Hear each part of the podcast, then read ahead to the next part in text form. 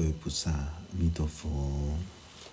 我们今天继续来探讨这一部《地藏经》密码，阎罗王众赞叹品。我们进入到第七十六堂课。释迦佛陀在临终的时候，视现清净无为、不生不灭的这种涅盘之境。所有临终的人都会出现这种弥留的现象。这些千百个生前所有邪恶阴暗的心思，都会幻化百千个邪恶的这种恶鬼，在尚未断气之前，来干扰你考这张临终中阴身的这张考试卷。法师换个角度说，生前邪恶的念头，它就会幻化成死去的这些。亲人朋友来考验往生者，让这一张临终的考试卷考不下去。意思就是说，来干扰、干扰、来障碍往生者。有时候还会幻化成死去的人来考验往生者，让这张临终的考试卷，嗯，实在是考不下去。所以，当往生者心灵产生混乱的时候，他就会进入到三恶道。主命鬼王完全清楚明白，因为这些都是主命鬼王在掌管的事物，所以这个时候主命鬼王他就说到了：所有行善的杀婆众生，在他们临终的时候，也会有他们曾经做过。连自己都忘的、忘记的这种邪恶的、阴暗的事情，会来幻化成死去的人，来干扰临终这张考试卷。目的就是要牵引往生者进入到三恶道。连行善的人，他们都曾经有过阴暗的心思，也会有这些遭遇。更何况是作恶造业多端的人，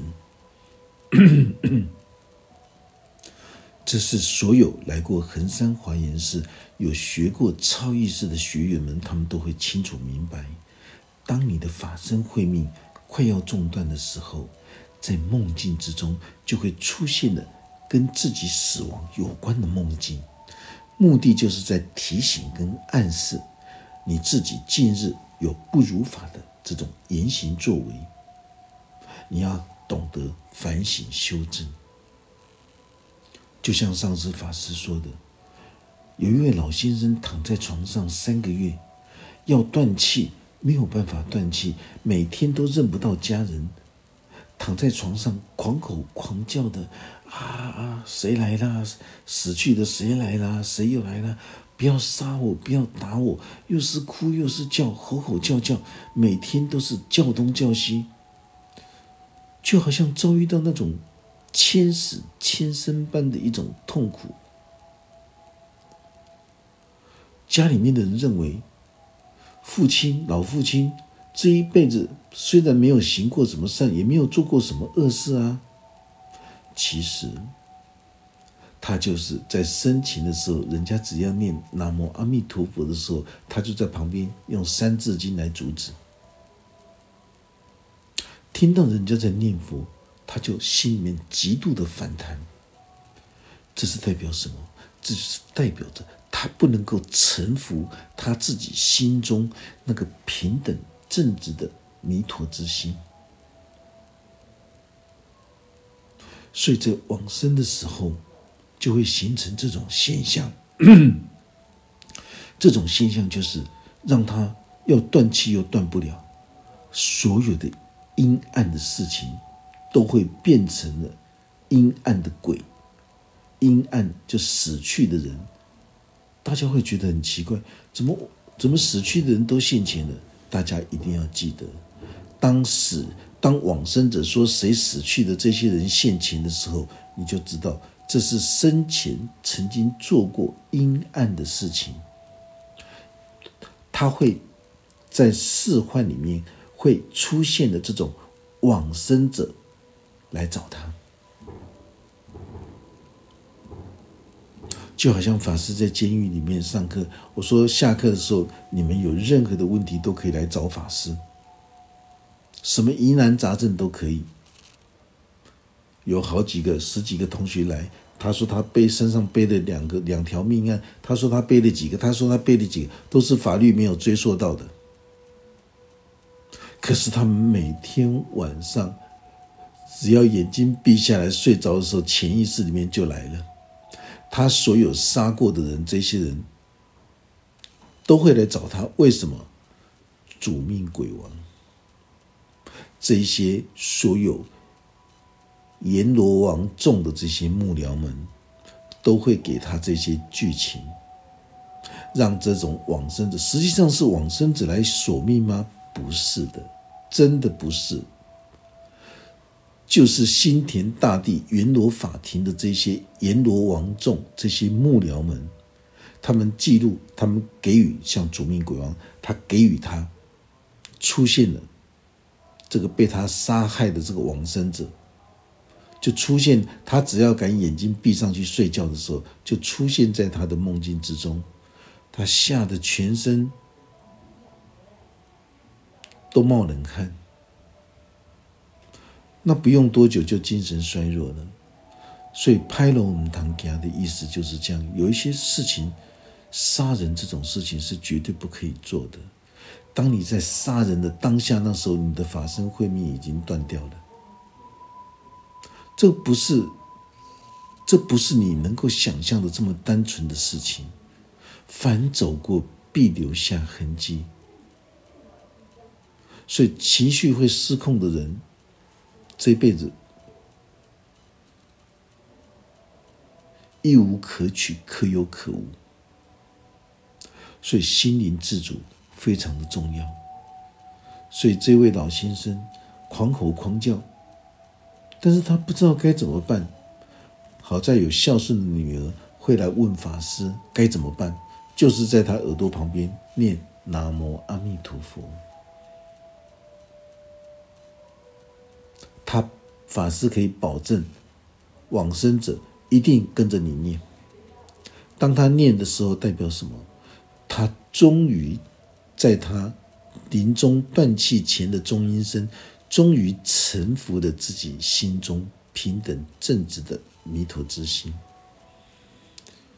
这是一个很残酷的一种现实生命的智慧。法师看多了，法师知道该怎么处理。所以大家一定要记得，所有的修习学佛，你在念佛的人，你要知道，那是一种臣服于自信弥陀的这种平等正直的心。主命鬼王继续说到了：世尊，所有娑婆世间的男男女女，有男性的习性，也有女性的习性。在法界，就是指着灵性的世界里面，就是在我们的心灵法界里面，这些男男女女，当他们的法身慧命快要中断的时候，灵命终了的时候，他们的神智在昏昧不清的时候，他们已经不知道什么叫做善，什么叫做恶，甚至于他们的眼睛、耳朵也都没有办法见闻。他的家属就必须要为他供养地藏王菩萨的金像，邀请僧团来宣说诸佛菩萨的圣号，来宣扬地藏王菩萨本愿功德经，让家属也有机会去恭敬供养三宝，供养地藏王菩萨的金像，就是代表发愿皈依地藏王菩萨。千万不要误以为这只是代表，意思说表面的一种仪式，实际上是为临终之人所做的一种最大的功德。大家一定要记得，这里所讲到的都是要让临终快要断灭的人能够真正的觉醒，皈依三宝。临终之人所有的噩梦幻境。妖魔鬼怪的景象，都会获得解脱。不管你是持念着佛号一遍、两遍、三遍、四遍、五遍、六遍、七遍，或者是你皈依三宝、供养三宝的作为，这些都是代表做功德。所以这个时候，主命鬼王说：“师尊，一切众生临终的时候，当他们听到一佛的名号的时候，或者是一位菩萨的名号的时候，或者是他们能够听到大圣经典的一句话、一首寄送的时候，我都能够清楚看到，他们当下就能够消除所有五无间地狱的一种痛苦，包括杀生害命的苦难。有一些造作微小恶业的人，他们本来就是应该要堕入到三恶道里面，就是因为听到的。一个佛的圣号，一个菩萨的圣号，一个辟支佛的圣号，甚至于任何经典之中的一句一记，都可以在刹那之间，因为这种谦信修持的福德而获得了这种解脱。讲到这里，我们就会清楚明白，本师释迦佛陀在《地藏经》里面，他不断的在宣扬人间至极的善行。就是修行，只有修行学佛的作为，才能够真正解除我们无知幼稚的业障。也只有修呃修行修心的人，他才能够懂得当下觉知关照，懂得恭敬供养三宝，而不是去侮辱三宝。只有修行之人，才有福德果报，能够在临终的时候。遇到善知识法师跟亲人眷属，能够为他们持念一佛的圣号、一菩萨的圣号，甚至于祈请善知识法师在法会之中宣扬心灵智慧法门，哪怕是一句话、一首偈，都能够让这些临命终了、快要进入五无间地狱重罪的人，包括杀害。啊，杀生害命这些重罪的苦难折磨，都能够在刹那之间，因为善知识的福印而获得解脱。所以在《地藏经》里面，我们可以发现到，释迦佛陀他透过了各种不同的人事物，来诠释佛法的真实含义。大家不可以执着这些象征性的譬喻。因为这些象征真理的这些含义，目的就是要让所有修行学佛的人都能够真正朝向自己这颗心轮，也就是刀立天宫来开发、来锻炼。当你能够觉知关照人间世界一切的欲望满足都是虚幻不实在的时候，这就是代表。你已经生出了一个亲近、想要学佛的心，这也是代表着你已经来到欲界的第二重天，就叫做刀立天宫，心轮的部位，也代表你已经突破了第一层天。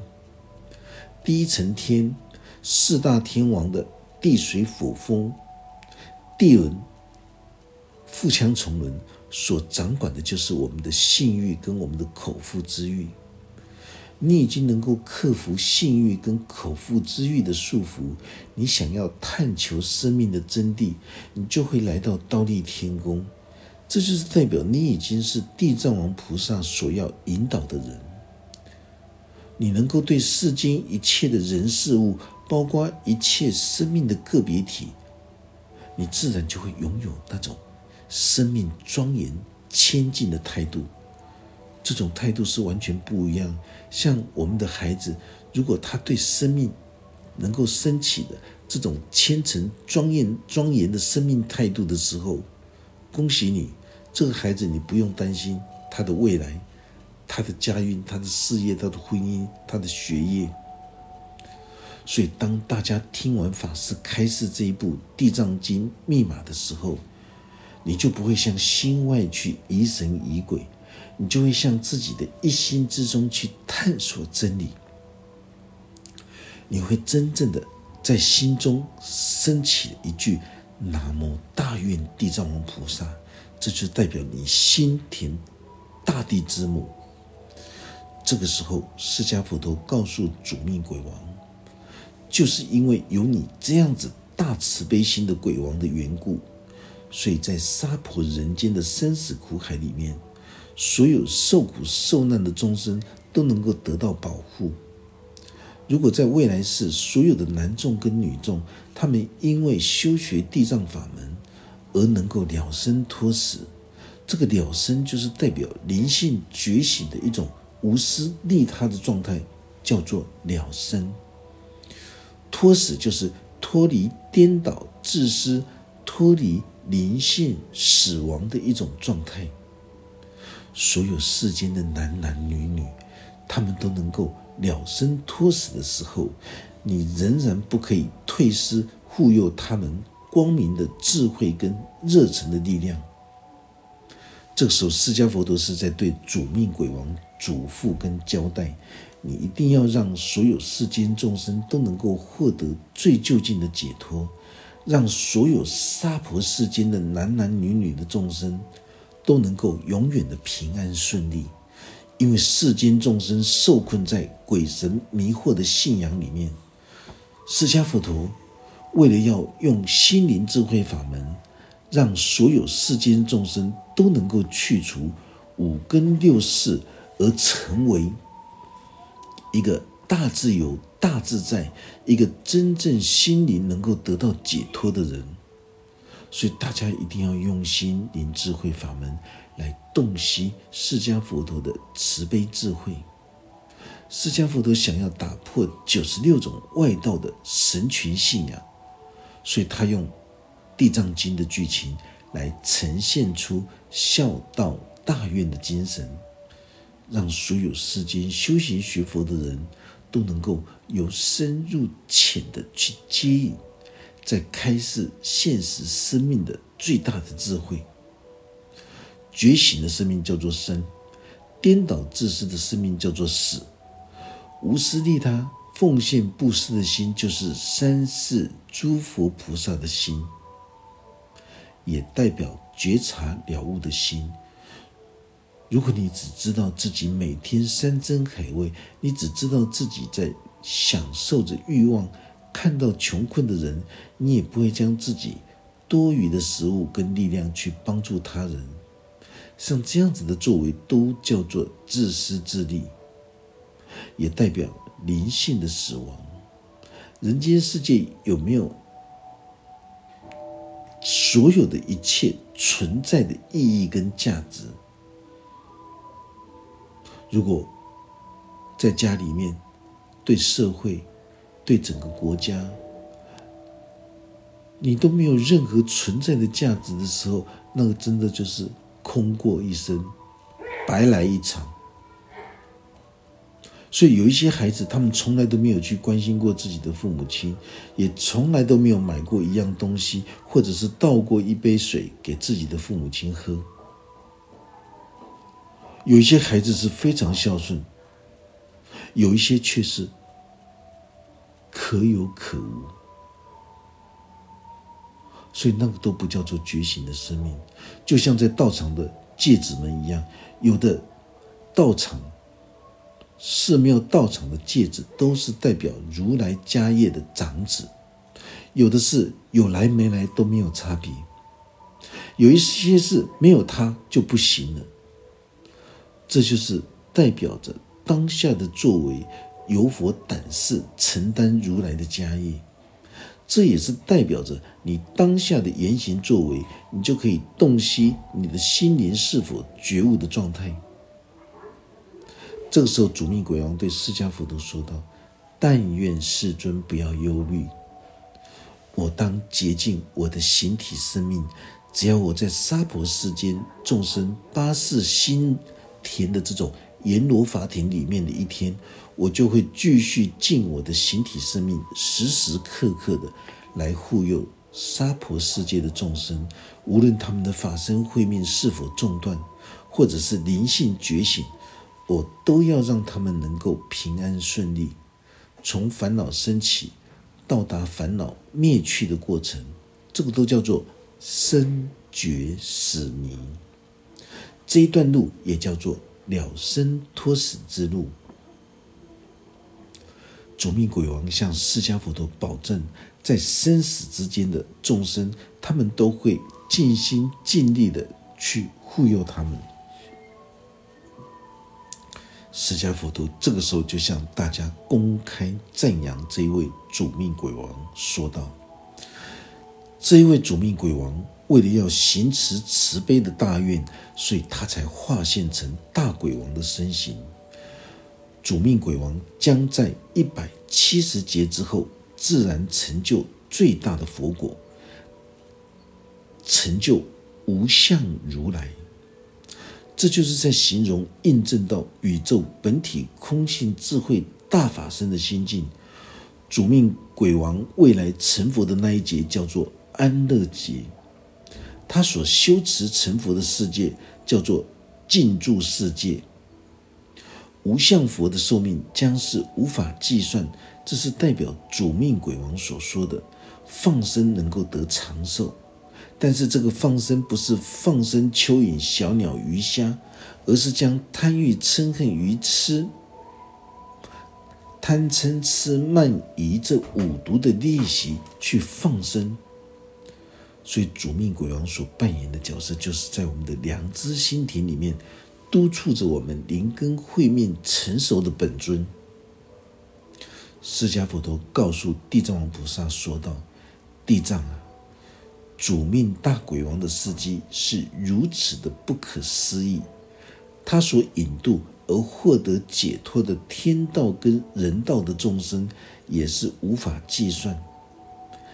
讲到这边，我们就清清楚楚的明白，阎罗王众赞叹品是在赞叹什么？也就是在我们一心十法界里面，阎罗天子代表我们八世心田的良知心神。他专门在掌管我们所有行善作恶的事机。你今天种下了小小的善行，你明天就会呈现出这种善果；如果你今天种下了小小的恶行，这小小的恶行就会为你带来无间地狱般的痛苦。法师换个角度说，当你今天能够行持一沙一毛一地。微不足道的这些善行的时候，你就会像十方诸佛菩萨一样，他们也是从小小的善行，慢慢的提升扩大为庄严诸佛净土。所有的成就都是由小而开始，慢慢的变大。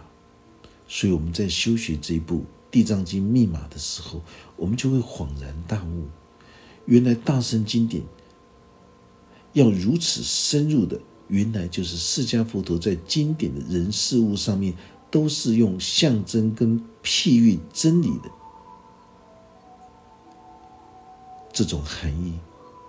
所以地藏王菩萨的精神，就是在代表我们心中随缘不变、不变随缘的一个智慧。观世音菩萨就是在形容我们心灵之中一心供养无缘大慈同体。大悲的精神，原来地藏王菩萨、观世音菩萨、阿弥陀佛平等正直的心，都是在象征着我们一心之中的所有娑婆三圣，都在我们的一心之中。当我们的法身慧命快要中断的时候，或者是我们遇到任何灾难痛苦的时候，我们只要将虔诚恭敬。感恩、惭愧、忏悔的心，从我们的内在心灵之中，请出这种娑婆三圣的这种精神智慧，你就能够当下转烦恼为菩提。原来诸佛菩萨的功德智慧，都是在我们的一心之中。原来黑恶的十恶无害，作恶造业的恶神恶鬼。也在我们的一心之中。原来光明面跟黑暗面，它是同时存在我们一心之中。全端看你想过什么样的日子。如果你想要过痛苦烦恼的日子，也可以；你想要过西方极乐世界无有八苦的日子，当然可以。原来都是在我们自己当下的一心之中，由你自己亲近本觉的智慧来转换跟修正的。修学地藏经不能够执着在经典的语言文字里面，因为法师说不要翻字典去解说大圣经典，是因为我们必须透过了心中心精密的传承跟锻炼，当下的心量。你才能够获得真正的大自由跟大解脱，也只有身历其境的心灵体验跟正量，你才能够让自己的心灵真正的得到大自在。释迦佛陀这个时候为什么在刀立天宫为王母说法，而扩大衍生到这一部《地藏经》，乃至回馈孝道给予？宇宙大地一切的生灵，这就是法师在提醒大家：你能对自己的父母亲恪尽孝道，那么养育你的宇宙大地提供的空气、阳光、水，包括一切的食物给你，为什么你从来都没有想过要回馈孝道呢？回馈天地呢？你还会去乱吐痰、乱丢垃圾，又？不懂得去尊重生命跟尊重人性，这所有的原因，就是因为缺乏生命庄严的态度，所以你没有办法体会宇宙大地一切生命的个别体，它都像我们自己的父母兄弟姐妹一样，要将心比心。当你能够自动自发回馈宇宙大地一切生灵的时候。这就是代表回馈宇宙大地之母的孝道精神。地藏王菩萨是如此，释迦佛陀也是如此啊！释迦佛陀用地藏王菩萨的本愿功德来诠释我们心中的孝道大愿，不是只有孝顺父母，还要对宇宙大地一切生命的个别体，你都能够拥有回馈的孝思。释迦佛陀，他透过了所有的语言文字，透过了各种神话故事般的这种譬喻跟这种象征，来形容我们心田大地的所有一切的相貌，目的就是要开示大家，在我们的心灵世界，拥有诸佛菩萨十万亿的佛国净土，同时，他也拥有十万亿痛苦烦恼的地狱。无论是光明的佛国净土，还是黑暗烦恼的地狱，都是释迦佛陀在这一部《地藏经》里面所要开示我们的微妙心法。《地藏经》是娑婆三圣里面地藏王菩萨现实生命的大智慧。如果你今天不理解这部《地藏经》的真实含义，你根本就没有办法走在正知正见的修行道上。这部经典让很多缺乏善知识引导的人盲修瞎练，甚至于迷惑在这些地藏经的神话故事里面，没有办法去理解博瑞经典的这种象征跟含义，反而就会干扰障碍了自己修行成道之路。所以法师才会特别的强调，如果在网络上授学地藏经。密码的人，你能够从《地藏经》密码法师的说法的第一页，能够聆听到最后一集；从《地藏经》密码的第一集，能够聆听到最后一集，你的心中能够发愿皈依三宝，来修学地藏法门，法师就会传授你地藏王本尊法。这是法师对所有精进努力的人的一种加持跟保证。平常大家修学心灵智慧法门的经验不够，所以你才会被这些通灵的鬼神信仰牵着鼻子团团转，轮回在六道生死苦海里面。因为你喜欢出卖你自己心中这一尊最伟大的良知佛性。你才会去寻找外在的这些所有地理、风水、通灵、算命来决定你的命运。你连你自己的心灵世界、无量亿的诸佛菩萨，你都不曾去觐见、去参访，你偏偏要依赖心外的地理、通灵、算命的这一些人，这是一种非常福德浅薄的道理。也是非常悲哀的事情，就是习惯背叛自己的良知觉性。只有习惯背叛自己的良知觉性的人，才会向心外去求法，向心外去追求依附。遇到任何困难障碍的事情，你不去找你的父母亲来商量协助。生病了，你不去找医生协助，你专门找所有的外道邪见的这些人去处理，这个就是一种背道而驰的一种修行作为啊！所以大家一定要记得，法师强调，如果你能够从《地藏经》密码的第一集能够静心听法到最后一集，你又能够发愿皈依三宝，来受学这一部。地藏本尊法，法师就会传授给你。但是修法的目的，修一切法，就是目的，就是为了一切有情众生。所以你要速证大菩提。有很多人找法师，都是因为修，不管修准提法，修任何一尊法，修到最后就停在那边了。大家知道为什么吗？就是因为他的心量，几分心修几分法。如果你的心只有二十分而已，不管你念佛修法，你怎么念都是二十分的境界，二十分的相应。所以修法最重要的是什么？什么心修什么法？如果你是带着视死如归、百分之百的这个决心来修持这尊法。目的是为了要帮助所有一切的有情众生的时候，法师欢迎你来。法师欢迎视死如归的人来。有很多人说视死如归要来出家学法，当法师叫他去做什么，他做不到；叫他去割草，他割不割不了。法师轻轻的一个考验，他就阵亡了。师傅，我不要出家了，我要回家了。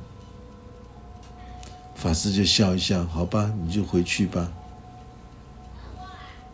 因为衡山华严寺是一个修行的道场，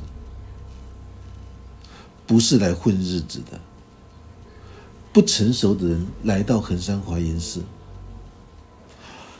充满着憧憧憬，没有三天就滚下去了。所以要自求佛道，要了生脱死，要见性成佛。他必须要有一种视死如归的这种求法的这种心态。几分心修几分法，大家一定要切记。你纵使你学的很多的本尊法有意义吗？因为这些本尊法改变不了你的无知跟愚痴。这些本尊法没有办法让你放下自我情结，还是原来的你。这样子修持任何一尊本尊法就没有任何意义了。所以，为什么法师会选择在网络上普传准提法？因为普传准提法，你只要每天能够这样子去持诵，照着法师里面的这种修法的初级般的秘诀。你每天精进去努力，你自然就会有问题要来问法师。我们今天的这一堂课就讲到这个地方，愿佛法真理智慧与大家同在，阿弥陀佛。师准备传授汉传大圣密教准提独步月行法。The.